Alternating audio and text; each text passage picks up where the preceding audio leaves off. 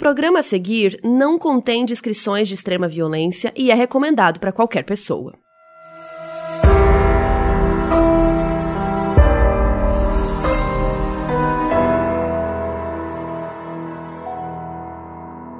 Oiê, aqui é a Mabê e esse é mais um caso bizarro. Para quem não sabe, o Caso Bizarro é o meu programa solo aqui dentro do Modus Operandi, então onde eu trago casos sobrenaturais ou mistérios, casos não resolvidos, casos bizarros de forma geral. A Carol e a Bel também têm os programas solos dela. A Carol já trouxe aqui, que é o FAQ, que é um programa que ela responde algumas perguntas que vocês têm sobre os episódios anteriores e tudo mais. E o programa da Bel, ele continua sendo um grande mistério, que é o caso Bizarro 5, que eu vou trazer aqui para vocês. Tá, eu já vi que vocês estão pedindo muito, mas assim, calma, se aquietem, que tá tudo bem, vai dar tudo certo e o programa da Bel vai chegar. O programa de hoje é um pouquinho, digamos, diferente. Ele não chega a ser um crime do qual a gente tá meio acostumado, mas não deixa de ser um caso surreal que aconteceu no Brasil e que chama a nossa atenção até hoje. Então, esse foi um dos motivos pelo qual eu resolvi trazer esse caso hoje e contar um pouquinho, caso você não saiba essa história totalmente. Então, vamos ouvir que assim, como sempre, vem coisa por aí. O tamanho da barriga impressiona. Os planos eram para mais um filho, mas o destino trouxe surpresas. A primeira notícia de gêmeas não surpreendeu a família, mas nos exames seguintes. Primeiro eu soube que eram duas. Em outubro eu descobri que eram três, porque eu cresci muito depressa. Cresci mais ainda. Aí não, não é duas, não é três, não é possível. Aí fui, fiz a ultrassom, não, realmente são no início quatro. de janeiro de 2012, a pedagoga Maria Verônica Vieira virou uma atração na sua de Taubaté. Taubaté é uma cidade que fica no interior de São Paulo, a 130 quilômetros da capital. Então tem uma população de mais ou menos umas 230 mil pessoas, enfim, é uma cidade grandinha do interior.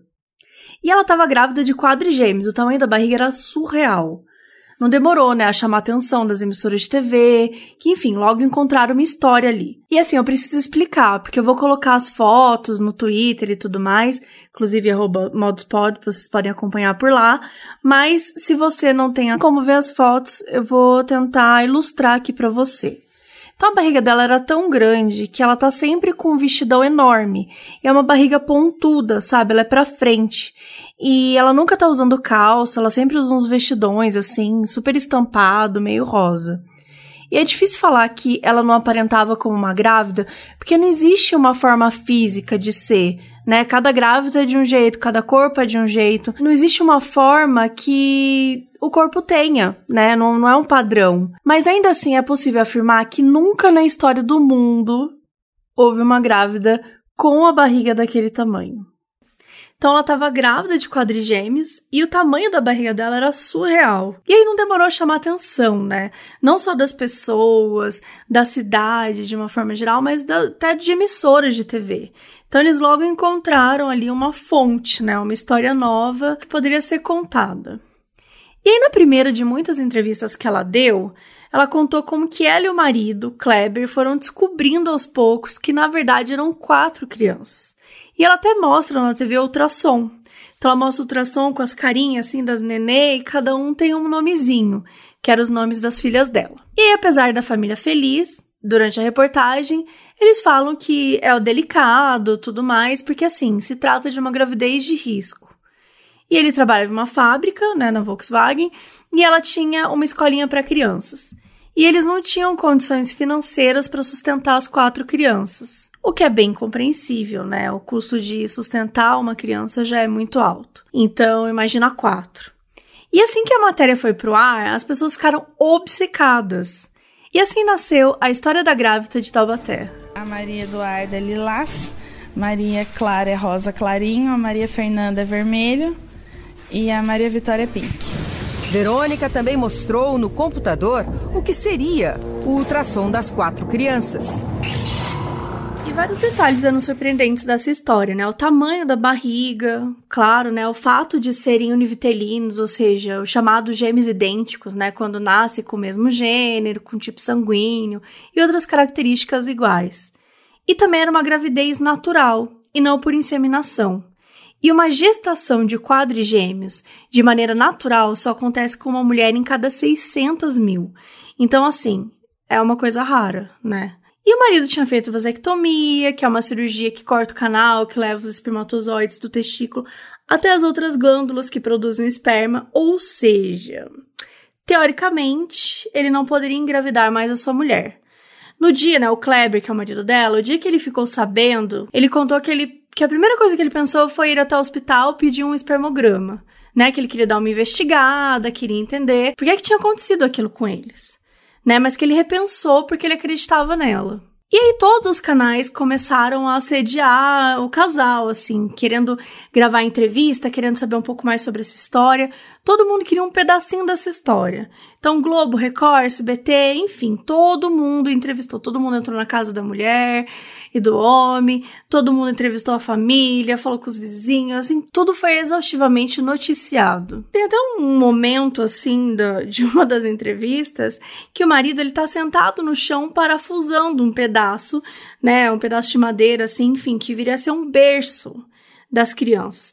Então, assim, eu fico muito pensativa, porque claramente você não recebe uma equipe, né, na sua casa e começa a parafusar o, o berço, né? Você, não, você não, não espera alguém chegar na sua casa e começa a mexer no móvel. Então, assim, isso claramente veio da emissora. Isso, assim, é opinião 100% minha, tá? Minha fonte, eu mesma. Mas isso é muito coisa de emissora que pediu, ah, a gente precisa fazer, mostrar um pouquinho vocês com a rotina. Então aqui você finge que tá parafusando o berço. Porque assim, não tem o menor o menor sentido que esse cara tivesse sentado no chão do quarto durante uma reportagem é, parafusando o, o berço. Então, enfim, só, só eu decidindo mesmo o que tá acontecendo. Mas enfim, tudo era noticiado, tudo era um assuntinho. E se ela já era famosa, agora então ela tinha virado uma celebridade em Taubaté. Então assim, tinham vários, vários trechos de reportagem que ela vai andando, as pessoas vão assim, um monte de gente, sabe, vai indo atrás, assim, como se ela fosse uma Xuxa mesmo, sabe? Então as pessoas começam a reconhecer, fazer perguntas e ficavam super curiosos com o tamanho da barriga dela. E sempre tinha muita gente por perto. E ela até ganhou o apelido de super grávida, ou super mãe, tipo uma heroína. E assim, a cada dia que se passava, mais perto estava do grande dia, né? Que é a data que ela teria os filhos dela, que seria 20 de janeiro. Ou seja, né, em uma semana aproximadamente. E as emissoras começaram a acompanhá-la diariamente. Mostrava um monte de coisa, mostrava escolinha, rotina, o ultrassom, os quartos das crianças. E ela descia escada, andava na rua mesmo, assim, não tinha tempo ruim para super grávida. Mostraram até o reencontro com os pais, que o pai não falava com ela fazia uns anos, porque ele não gostava da relação dos dois. Isso porque a Verônica, ela tinha começado uma relação com o Kleber quando ela tinha 18 anos, e ele tinha 30. Só que ele estava casado com outra mulher. Só que aí terminou, beleza, eles continuaram juntos, e mesmo quando eles se casaram, o pai dela nem foi no casamento. Então, assim que ela ficou grávida, isso acabou reaproximando a família. E a mãe passou a vê-la escondido do pai, né? Porque ela ainda não permitia que a Verônica voltasse, entrasse na casa deles e tal. Mas aí depois, né, com a gravidez, todas as coisas rolando, o pai resolveu perdoar. Então, essa história toda, quanto mais a gente conhecia, mais comovente ficava. Então, assim, o casal ele foi convidado para uma entrevista no programa Hoje em Dia, e lá eles tiveram uma surpresa em rede nacional. Várias lojas se juntaram para presenteá-los com enxoval, móveis e brinquedos para as quadrigêmeas, um total de 7 mil reais em doações. Então, assim, a Verônica, o Kleber, eles ficaram super emocionados. E as pessoas que estavam com eles também, da família, né? Todo mundo ficou emocionado. E aí acontece uma das cenas mais marcantes de toda a história do Grávida de Taubaté que é a voz embargada do Edu Guedes, o apresentador, enquanto conta dessa surpresa toda. Nossa, nota mil. E eu queria dizer para ele obrigado pela reportagem. E, e, muitas vezes a gente está aqui E a gente não tem que é, agradecer só as pessoas que estão aqui, a gente está aqui na frente da câmera. Os funcionários da Record são assim também, os meninos trabalham aqui com a gente. Quando o pessoal vai, sei lá, vai atender vocês, atende. É, é emocionante mesmo. É atende da mesma forma, porque assim, muitas vezes as pessoas não aparecem. É o que vocês estão falando agora. Vocês só estão aqui por causa disso. É a confiança de alguém que foi foi falar para vocês pra e gente. vocês foi, foi, é, tiveram foi a confiança. Não é a gente teve. agradecer toda a nossa produção, a Márcia, enfim. Bom, até aí tudo bem. Só que nesse mesmo dia da matéria, aconteceu umas coisas estranhas. Uma das apresentadoras não acredita que ela tá grávida e meio que insiste que ela tá inventando. Era a apresentadora, era a Cris Flores. A gente vai levar a grávida lá no teu camarim e aí você vai dar uma investigada se ela tá grávida ou não. E aí isso aconteceu, a Maria Verônica foi pro camarim e tal, tava com o filho, com o marido, todo mundo lá dentro do camarim. E daí a Cris joga real, olha, eu acho que você não tá grávida, eu preciso ver sua barriga. Mostra aí, né? Tipo, amostra essa barriga. E aí ela começa a chorar muito, a Verônica. Ela fica super ofendida, ela chora muito e quer ir embora. Só que acabam convencendo ela a ficar. E aí rola essa matéria com os presentes. Então, tudo isso aconteceu no mesmo dia. Isso aconteceu antes, aí depois apareceu essa matéria, rolou, e aí o Edu Guedes chorou e tudo mais. Só que na paralela, eles decidiram investigar. Porque realmente o tamanho da barriga era um pouco estranho. E também porque ela se recusou a mostrar a barriga, né? Então tinha uma coisa assim, meio estranha. Ela falou que ela tava com umas estrias, que ela não gostava, que a barriga dela tava feia, que tava queimada. Ela meio que foi falando algumas coisas assim e falou: beleza, vamos dar uma investigada.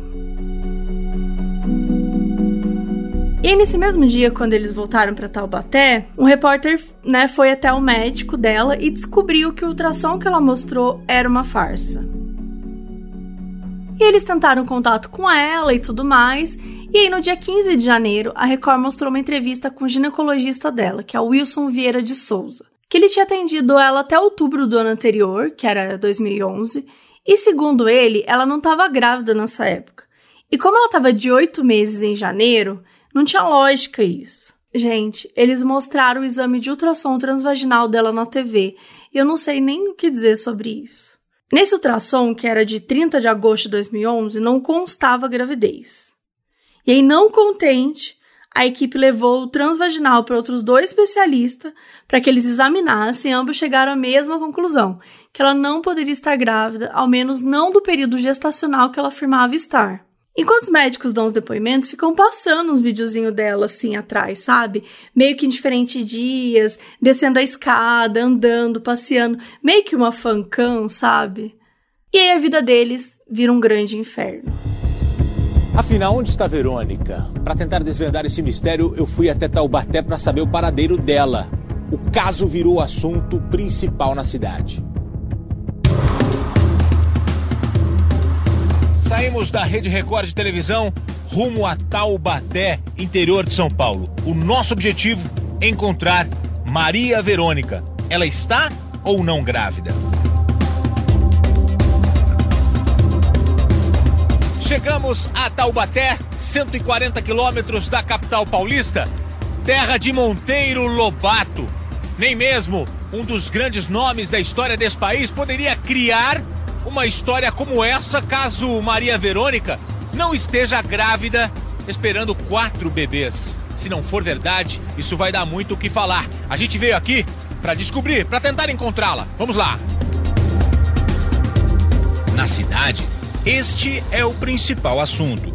Tô aqui com o mototaxista agora. Cadê a grávida? Ah, sumiu. Ele desapareceu. A cara dela caiu de fora agora, né? Essa dela caiu, você acha? Caiu, porque essa aí é falsidade. Que a barriga, como uma mulher grávida de quatro gêmeos, vai andar daquele jeito. Não faz nem forno, não põe nem a mão na coluna, nem na barriga, nada. Aquilo lá parece aquelas.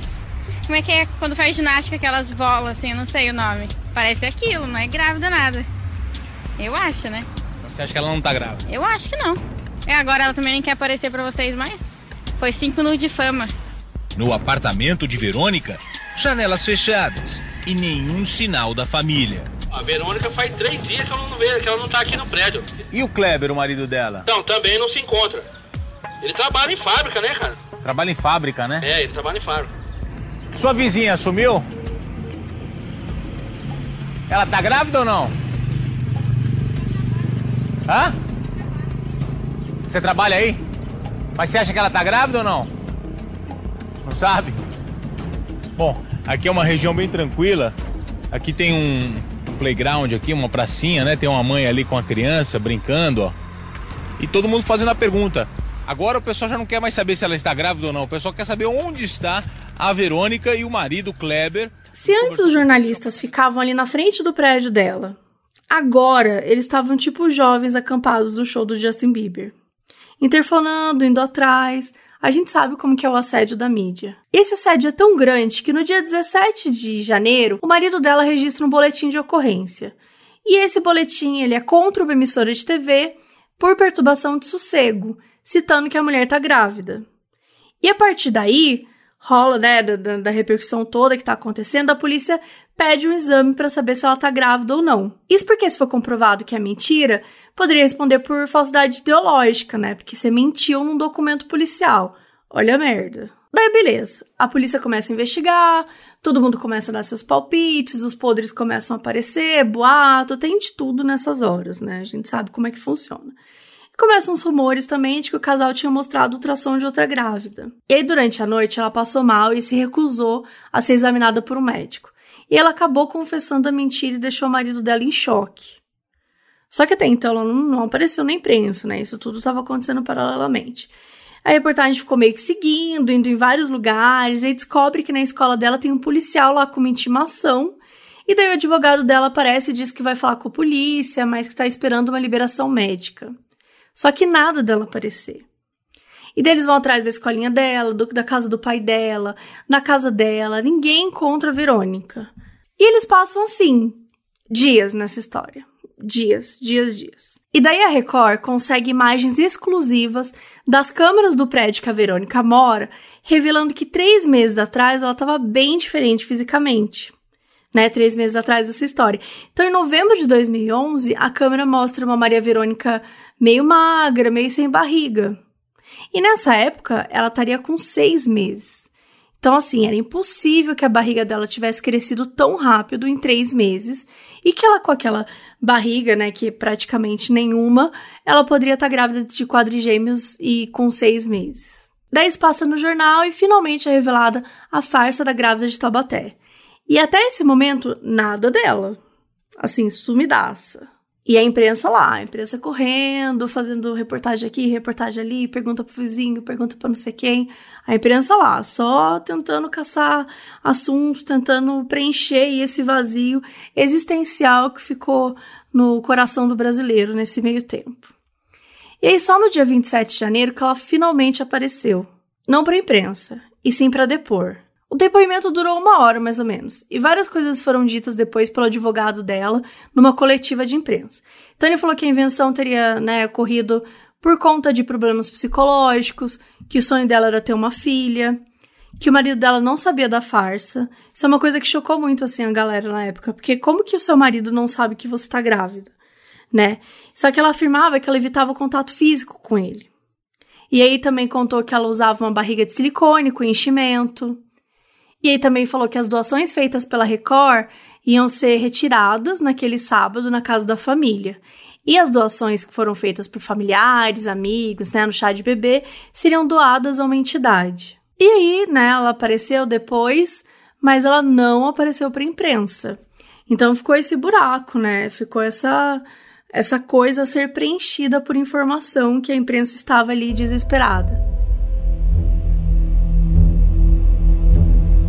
E ela mudou de hábitos, mudou de visual, mudou de emprego, mudou de casa, passou por acompanhamento psiquiátrico por meses e aos poucos ela foi tentando retomar a vida normal. E ao mesmo tempo, o termo, né, grávida de Taubaté virou um meme, que mesmo hoje, oito anos depois, ainda é muito lembrado. Inclusive, quando né, algo na internet rola e tal, quando é uma mentira, as pessoas costumam apelidar que aquilo lá é de Taubaté. E até tem um dos maiores podcasts, que é o Filhos da Grávida de Taubaté, que é com a Maíra Medeiros e o Diva Depressão. Quer dizer, um meme que acabou virando o nome de um podcast. Isso é muito insano. Inclusive, tem um episódio meio da Carol lá participando e também tem um recadinho direto da Maíra Medeiros para vocês. Oi, Mabê, oi, Bel, oi, Carol, aqui é a Maíra Medeiros e eu, junto com os meninos do Diva Depressão, o Edu e o Fi, nós temos um podcast que se chama Filhos da Grávida de Taubaté. E como este foi um episódio que vocês falaram da querida grávida de Taubaté, é, eu vou explicar para vocês como é que a gente chegou nesse, nesse nome, né, para o nosso podcast. A gente tinha um, um nome inicial e a gente foi cadastrar um e-mail. A gente descobriu que já existia um podcast que não estava operando no momento, que tinha esse mesmo nome que a gente queria. E daí a gente estava tudo pronto para gravar, não tinha muito o que fazer, a gente precisava colocar uh, tudo aquilo que estava na nossa cabeça ali na hora, nesse podcast, e precisava de um nome.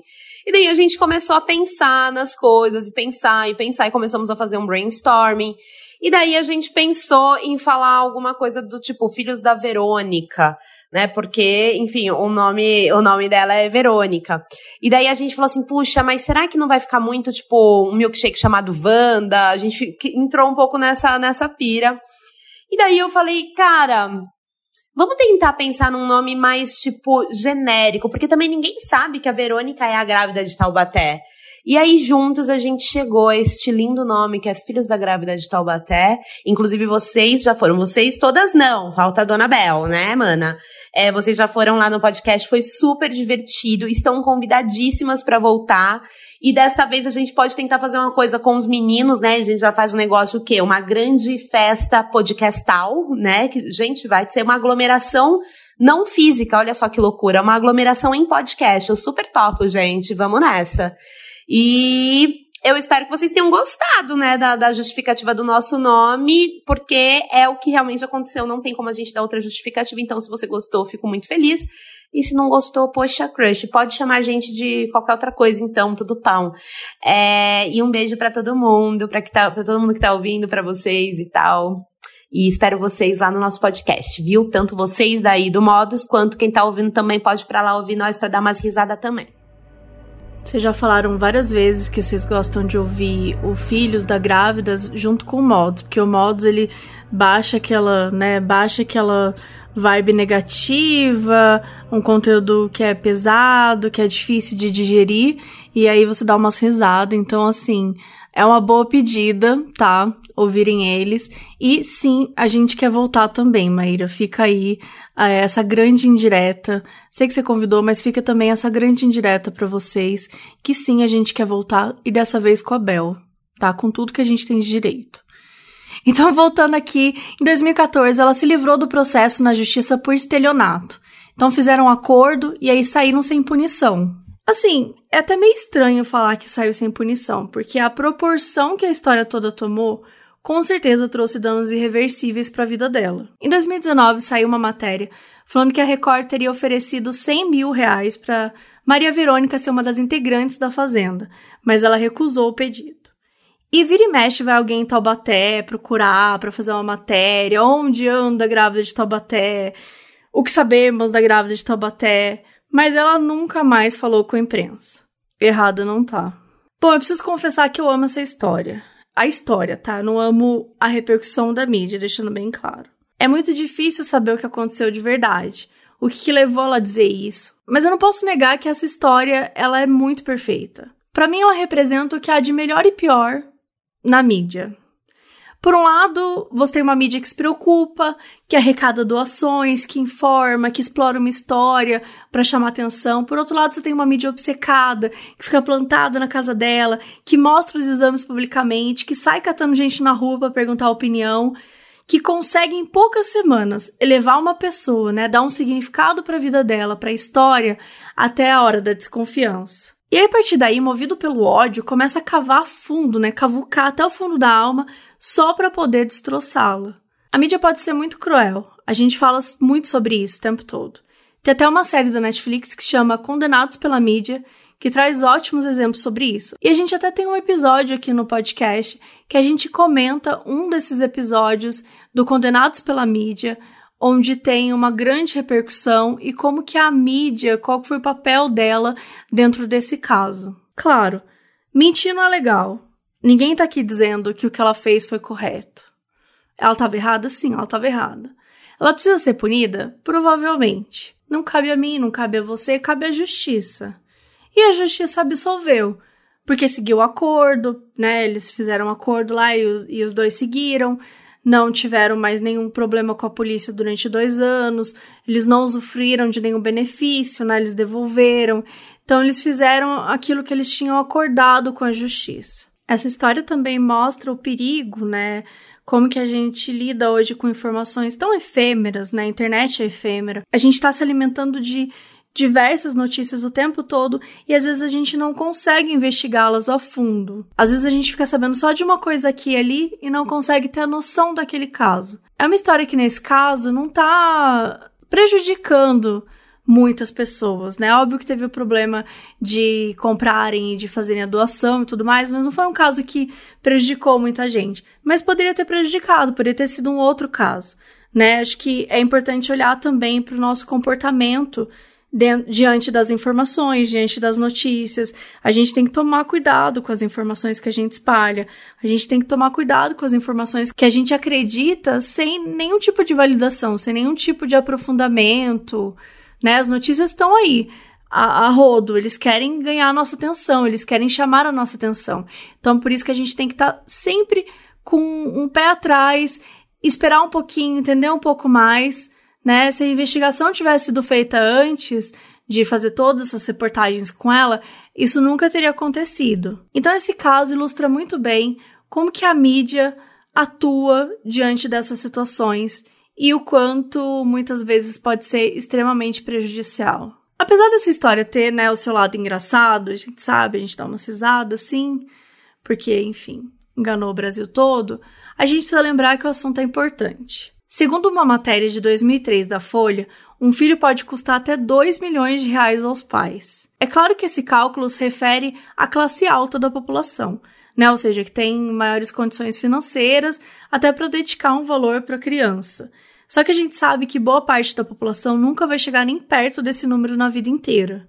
Segundo o IBGE, em 2018, 56,9% das famílias chefiadas por mulheres com filhos vivem abaixo da linha da pobreza, para as negras, a proporção ainda sobe para 64,4%. E com a pandemia, tudo isso fica ainda muito pior. E é por conta desse cenário tão triste que notícias como essa, que a gente acabou né, de ouvir, se tornam tão importantes e acabam ganhando espaço na televisão e continuam aparecendo na televisão. Porque não é fácil criar uma criança no país que a gente vive e várias mulheres sofrem tentando fazer isso diariamente. E por isso eu tô aqui convidando vocês a doar para a campanha Mães da Favela, que é realizada pela CUFA, que é a Central Única das Favelas, que está atuando para garantir uma renda mínima de auxílio a milhares de mães residentes de favelas em todo o Brasil. Nós também estamos doando parte do valor do Catarse para essa ONG. Para quem não sabe, a gente criou né, o Catarse, que é uma plataforma para financiar o podcast e permitir que a gente continue produzindo conteúdos com uma maior qualidade possível. E ele funciona tipo uma assinatura. Ou seja, você decide quando você quer financiar mensalmente né, o nosso projeto, sendo o valor mínimo de R$ reais. E aí, todo mês a gente retira o valor de lá e dedica parte dele para uma ONG que trabalha com grupos vulneráveis. O link para ajudar a CUFA está na descrição do episódio e também nas nossas redes sociais, Modspod. Espero que vocês tenham gostado do episódio de hoje. É um pouco diferente do que a gente costuma trazer, mas ele não deixa de ser um caso bizarro, ele não deixa de ser um crime, né, que aconteceu e que a gente consegue tirar muitas lições sobre essa história.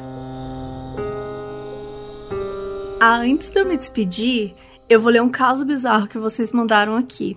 Para quem não sabe, eu coloquei lá no Twitter @modspod pedido para vocês mandarem os casos bizarros que aconteceram com vocês e a partir de agora a gente vai ler aqui no programa. Então toda vez que tiver o episódio do caso bizarro, eu vou ler no final alguma história que vocês enviaram.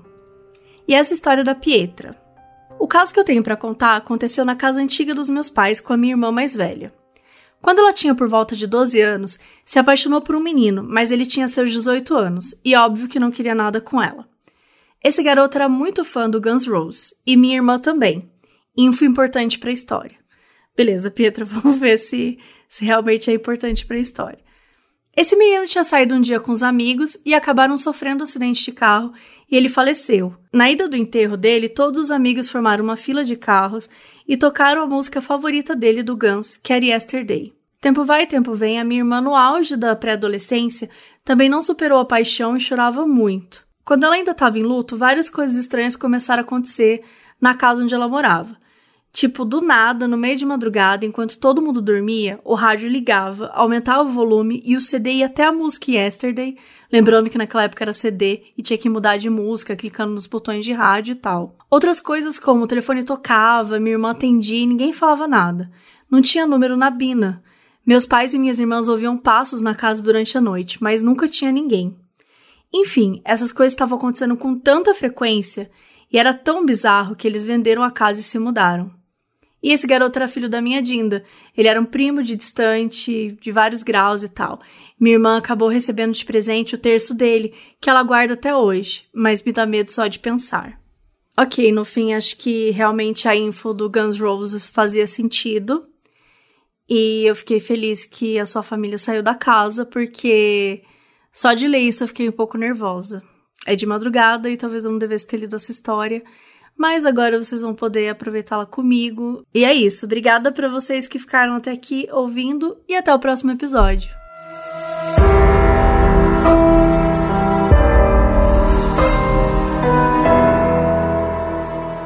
Esse episódio foi escrito e apresentado por Mabê Bonafé e editado por Dantas.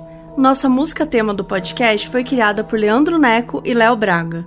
A nossa identidade visual foi criada por Banjo e quem cuida das redes sociais sou eu, a Mabê.